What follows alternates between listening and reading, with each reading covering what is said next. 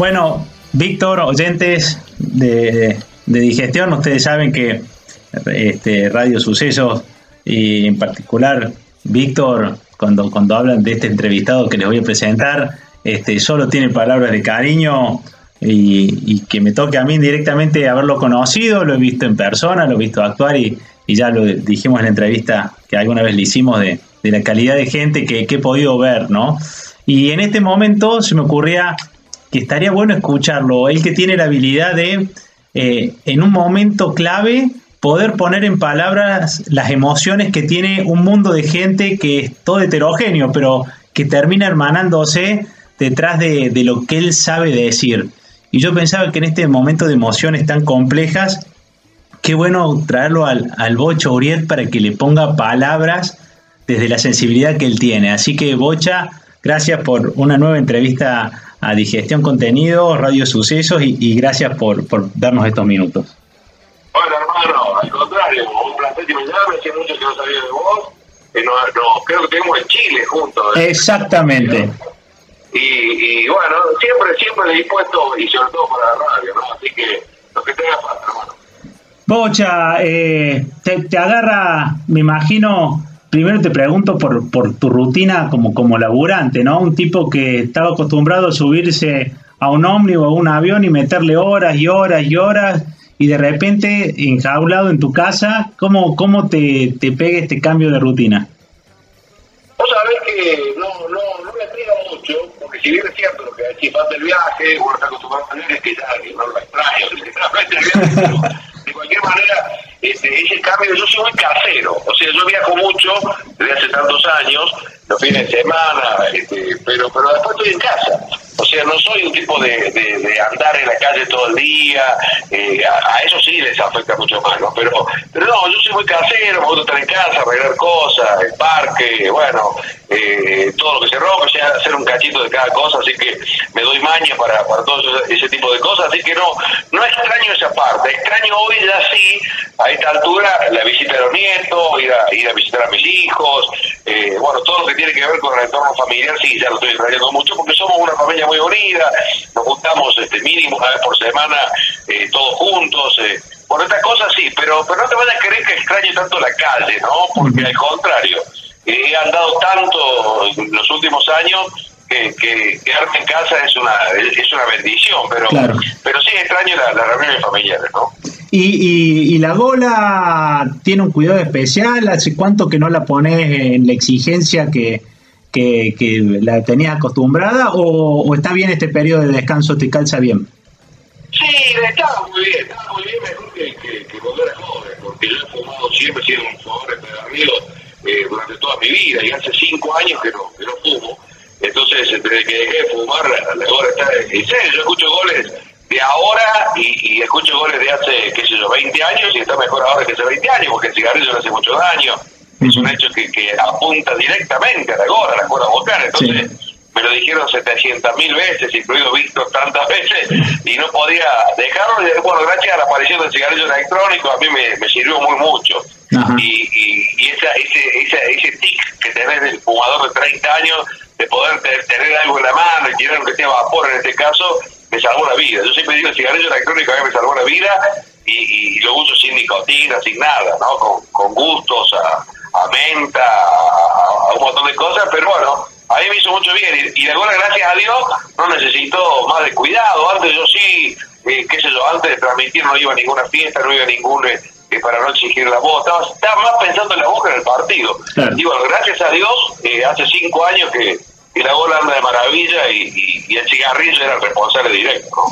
Y, y en, lo, en, lo, sigo en lo laboral pensando también en, en lo económico quizás a vos te agarra esta crisis en un momento donde estás consolidado, esto no significa salvado ni mucho menos, pero con menos preocupaciones que las que puede llegar a tener colegas tuyos, que esto lo cuento a, los oyentes, me ha tocado ver cómo desde algún lugar sos referente y así como yo te estoy pidiendo una nota, le has dado nota, le das nota a compañeros tuyos, periodistas deportivos y a más de alguno lo has salvado con los viáticos. Para, ¿Te ha pasado de tener que contener en estas coyunturas a, colegas tuyas que estaban en la diaria y no llegan? Hace muchos años televisión, en el interior de, de, de, la provincia, hice Río Tercero, en Santa Rosa, Caramuchita, en Cativo, muchos años, y era un programa eh, de televisión que tenía como columna vertebral eh, ayudar a la gente, o sea, teníamos, eh, conseguíamos que se lo marca paso, silla de rueda, era, era viste, cuando ese cóctel terrible y demoledor que es eh, la enfermedad junto a la pobreza, ¿no? Mm. Cosas que si te agarran te, te destruyen, bueno, de eso nos ocupamos, durante 17 años lo hicimos, a un programa que se llamaba Control Remoto, que tenía que ver con eso, con, con, conseguir remedios, este, bueno, hemos conseguido de todo y nos ha ido siempre muy bien porque la gente nos creía y cuando la gente te cree te ayuda. Y bueno, eh, eh, eh, me pasa y, lo dejé de hacer al programa porque me empezó a hacer mal. O sea, cuando no teníamos la solución para la persona que iba ese lunes, me hacía mal. porque yo veía que, por ejemplo, iba una mamá con el nenito con cáncer.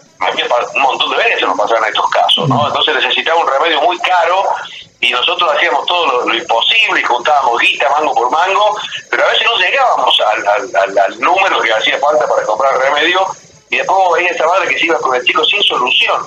Y me empezó a hacer mal, me empezó a calar hondo, me empezó a jonear, entonces dejé de hacer el programa. Y te cuento todo esto porque me, soy un tipo que absorbo demasiado y ahora también pienso mucho no solamente en el colega, pienso en el gasista, pienso en, el albañil, pienso en el que hace la diaria, el que corta el pasto, ese que va, hace la diaria y vuelve y morfa con eso. Eh, eso eso me preocupa realmente mucho, me, me da mucha desesperación porque porque yo los imagino, porque uno dice, la cuarentena la ganamos entre todos, minga la cuarentena mía no es la misma que la cuarentena de un montón de gente. Yo tengo una casa grande que vivimos solamente dos, con un gran parque, eh, con, con, con, Netflix, con, con cablevisión, con internet, con todo eso. Eso no es lo mismo que el tipo que está hacinado viviendo cinco en una habitación eh, y la heladera vacía y, macho, eh, no, es, no es el mismo esfuerzo. Esos son héroes de verdad. Los tipos que aún a pesar de que no tienen un mango, no nos entra un mango, no tienen que morfar,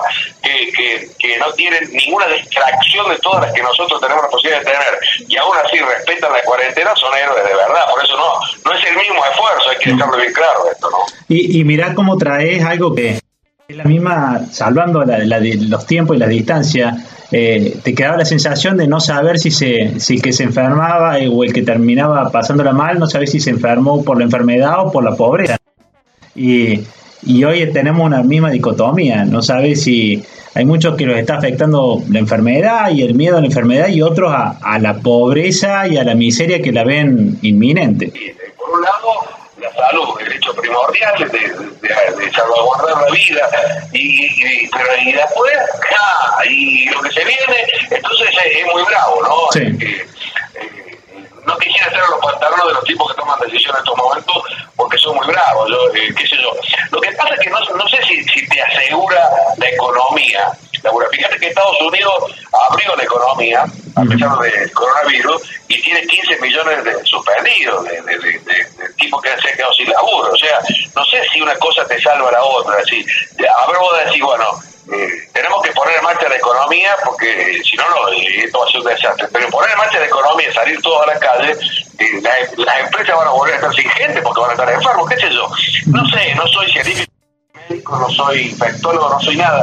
En estos casos de tanta discusión, me gusta que agarre la, la, la, la, la manija el tipo que sabe. Si vos vas en un jeep en el medio del desierto y se rompe va un arquitecto, y va, qué sé yo, un abogado, un mecánico y el Jim se rompe y que tiene que meter mano en el motor es el mecánico. Y los otros van a meter la pata. Entonces, me parece a mí que los que tienen que tomar las decisiones de estos casos son los, los, los, los, que tienen que ver con la salida.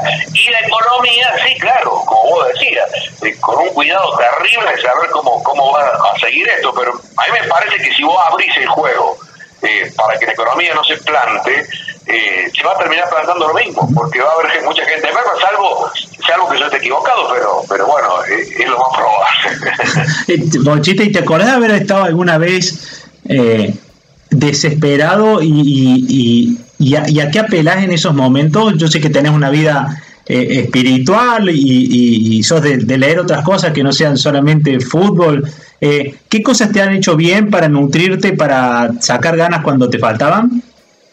Sí, sí, mira, yo vengo de una familia de clase media en principio, y después nos agarró un tsunami, ¿no? Eh, nos destruyó. eh, decisiones, separaciones y demás que lo dejó en la calle. Y, entonces ahí vos ves, eh, eh, te encontrás cara a cara con, la miseria, ¿no? Mm.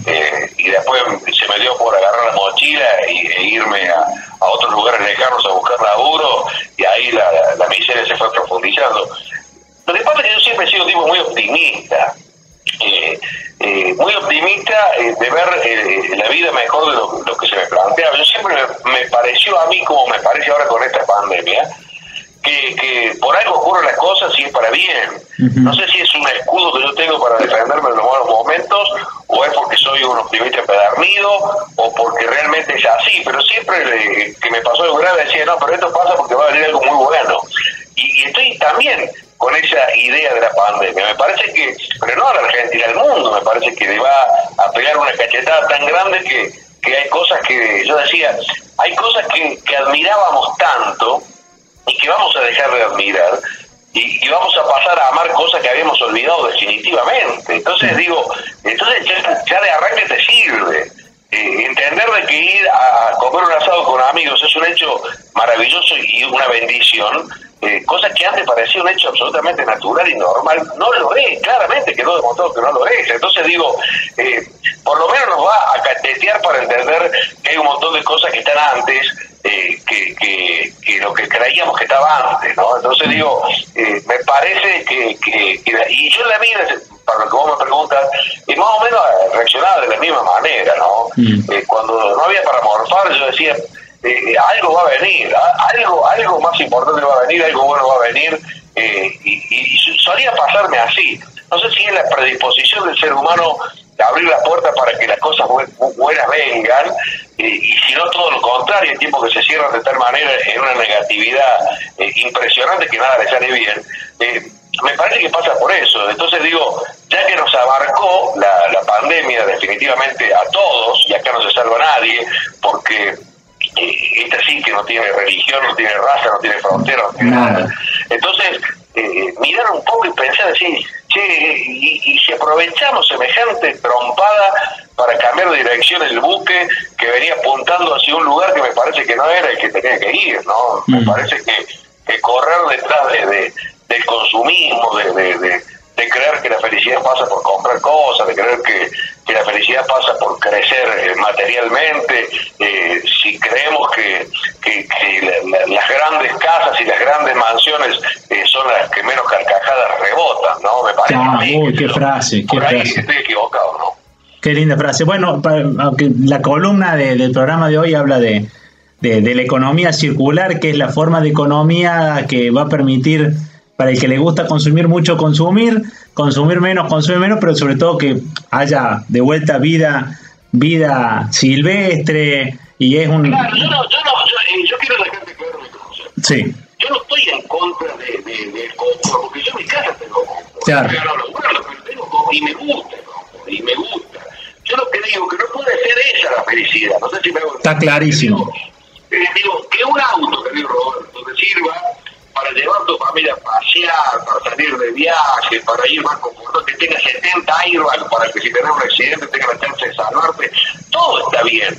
Ahora, si vos querés tomar mate con un auto, está al horno. Si vos querés comer un asado con un auto, por más lindo que sea, está al horno. Digo, el auto no sirve por su esencia misma, el auto sirve como un hecho de, de, compartir felicidad, una, una mansión. ¿Quién no quisiera tenerla? Pero yo la quisiera tener llena de nietos, corriendo, felices, contentos, gritando, hijos, eh, amigos, y va llena, llena, con mucho bullicio, con mucha gente. ¿De qué sirve una mansión vacía? ¿Qué haces en una mansión vacía? Nada, me refiero a eso, digo. Está clarísimo. Los tipos los tipos que han laburado toda su vida y tienen la posibilidad de tener confort y, viajar, y me parece extraordinario. Lo único que si el viaje, el confort es tu felicidad, solamente me parece que en un momento se apaga, se termina el viaje, en un momento se apagan los grandes televisores, en un momento eh, se, detiene el gran auto y ahí es donde vos quedás absolutamente solo, ¿no? Vos, vos sabés que en esto de, que, de ser un optimista y tener esta, esta que si esta frase, estos giros de palabra, como el que dijiste, en, las grandes mansiones rebotan menos las carcajadas, eh, te buscaron para hacer el relato de, la pandemia y, fue un boom en las redes y creo que te, no sé, no, no te quiero subestimar, pero creo que te superó porque rebotó en los lugares más impensados que, y, y se escucha junto con tu relato del Día de la Madre, que sigue siendo una de las primeras cosas que aparece en los buscadores cuando uno pone tu apellido. Y, y, aparte de esos momentos inspirados, has tenido cuentos eh, y todos guardan este, este dejo del optimista. Eh, y es como que eh, me imagino que me pasó a mí debe pasar mucho que todo el mundo anda buscando el cuento tuyo, ¿no? El cuento tuyo de la semana, la inyección de ánimo de la semana del Bocha. ¿Sentís ese rol como presente? ¿No te da inquietud de, empezar a, abrirte a que en las redes te contacten o ya lo tenés desarrollado a, un lugar donde la gente te escribe? No, no, sí, hay una, hay una radio, hay un, este, que quedó pendiente por la pandemia, que estaba, venía bastante avanzada hasta ahí, pero eh, a mí no me gusta que te condicionen en ese aspecto, ¿no? Eh, che, tenés que, hacer una, un, video por semana, no, no, porque hay cosas que no, y todo lo que es demasiado este, premeditado en, este, en ese aspecto siempre fracasado.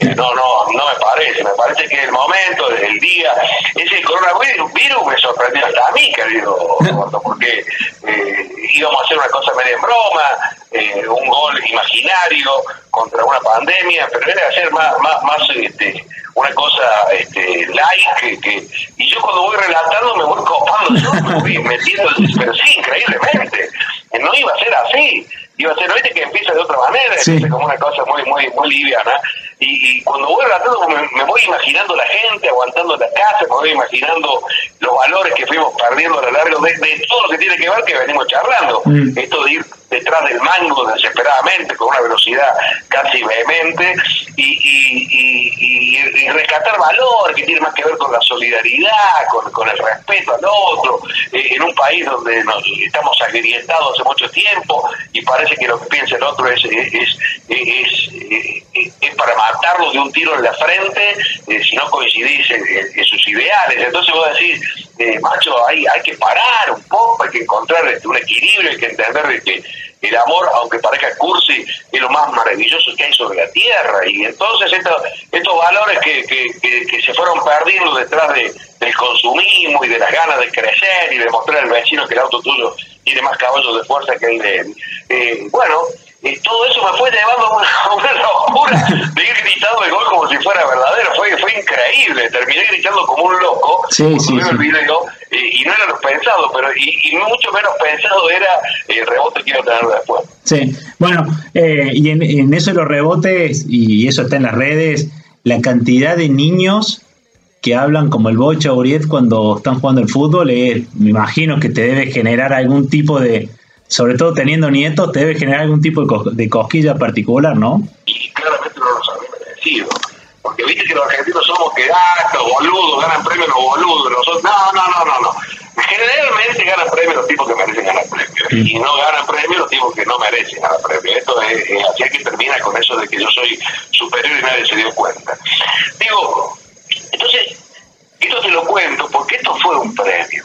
Porque la vida a veces te entrega cosas que uno no valora. Si, si no es un Martín Fierro en un lugar muy paquete lleno de gente, parece que no fuera premio. Hay premios que la vida te da y te guiña un ojo y te, te hace una caricia, pero vos tenés que saber advertirlo, porque de eso, de eso trata, se llaman señales. Estas señales que habla mucha gente, eh, a lo mejor algunos mucho más en forma mística, pero son señales que vos tenés que, que, que, que abrevar y tenés que, que aprender a, desgustar. Estaba yo cargando nafta, yendo para. En, los últimos viajes a Berrotarán, ya tenía casi todo listo para venirme a vivir a, a Carropaz. Y, y, y, en uno de los últimos viajes yo siempre cargaba nafta en la misma estación de servicio, que está a la salida de Córdoba. Y y cuando va a cargar el tipo me dice, yo todavía fumaba en ese momento, hablando de todo un poco. Y el tipo, el tipo me dice, Bocha, eh, va a tener que esperar, porque me conoce, siempre cargo ahí, dice, va a tener que esperar este, 10, 15 minutos porque se nos ha roto el surtidor, o se le había cortado la luz, no sé cuál era el tema. Y, y digo, sí, macho, estoy en ningún apuro. Entonces, digo, me voy más allá a fumar, para que no, no volemos todos por los aires. Entonces, me, me fui unos, qué sé yo, 20, 30 metros del lugar a fumar y ahí había unos pibes jugando al fútbol, que no habrán tenido más de, qué sé yo, 7, 8, 10 años, eh, exagerándolo. Mm. y los pibes jugaban el fútbol relatando como yo. Mira, si ese no fue el premio más impresionante de mi vida, pero ¿sabes por qué te lo digo? Porque eran pibes. Yo ya soy un tipo grande. Eh, yo, yo siempre imaginé que a esta altura ni siquiera iba a estar relatando, ni siquiera le iba a llamar la atención a nadie, eh, ni siquiera eh, alguien me iba a escuchar, salvo aquellos viejos de mi época que amaban a Víctor Brizuela y que me prevendieron a escuchar con él. Bueno, hasta ahí te creo, pero pibe, a esta altura. No, entonces cuando vi esos nenitos, decir, prepara, punta, pues, fue una cosa, pero mucho más fuerte que el Martín Fierro en un lugar paquete Créeme, hermano, que fue así. Fue una cosa. Eh, me quedé con el cigarrillo mirando y no entendía exactamente lo que estaba viviendo, lo que estaba pasando. Y bueno, le agradecí a Dios, porque yo soy un tipo de. Inmediatamente agradecerle a Dios, porque creo que por ahí pasó todo. Y hablando ya que, que, que invocas a Dios, ¿te, ¿te, queda la esperanza de sentir que de esta salimos mejores? Sí, sí, por eso te digo. Yo siempre voy a tener esa esperanza. Yo siempre voy a tener esa esperanza me parece que hay, hay pandemias mucho más duras que esta, que el mundo ha soportado, y que soportaba incluso hasta cuando llegó esta, los mercados, eso, ese tipo que aprieta una, una, una tecla de la computadora y gana mil millones de dólares en un segundo me parece exageradamente injusto. ¿no? Yo no estoy hablando de, ideologías que tengan que ver ni con izquierda ni con derecha, estoy hablando de justicia y injusticia. Me parece a mí que hay cosas que se nos han ido de las manos. no puede ser que, que, casi todas las riquezas del mundo pertenezcan a un grupito de miles. Me parece a mí que algo estamos haciendo mal, que se está desacomodando el chasis, que estamos descarrilando, me parece a mí. No puede ser, porque ¿sabes qué pasa, querido Roberto? Y, esa magnitud de, riqueza hace que ah, empiece a haber muy pocas voces que nos informen, muy pocas voces que nos comanden, muy pocas voces que nos muestren el camino. Es muy peligroso. Eh, y no se trata ni siquiera de ideologías políticas, se trata del poder económico. Me parece que es muy fuerte, muy grande, muy, muy, muy obsceno lo que estaba pasando en el mundo. Ojalá que esto que ha sido silencioso y frágil, como yo dije en el último video, eh, en contraposición a, los grandes poderes eh, de, guerra que tienen las grandes este, los grandes países que hoy se pelean, como Estados Unidos y China, que no sabe cuál de los dos tiene más poderío este, mortal a la hora de una guerra. Bueno, fíjate que vino algo que fue tan silencioso y frágil y nos puso a todos de las cuatro patas para arriba.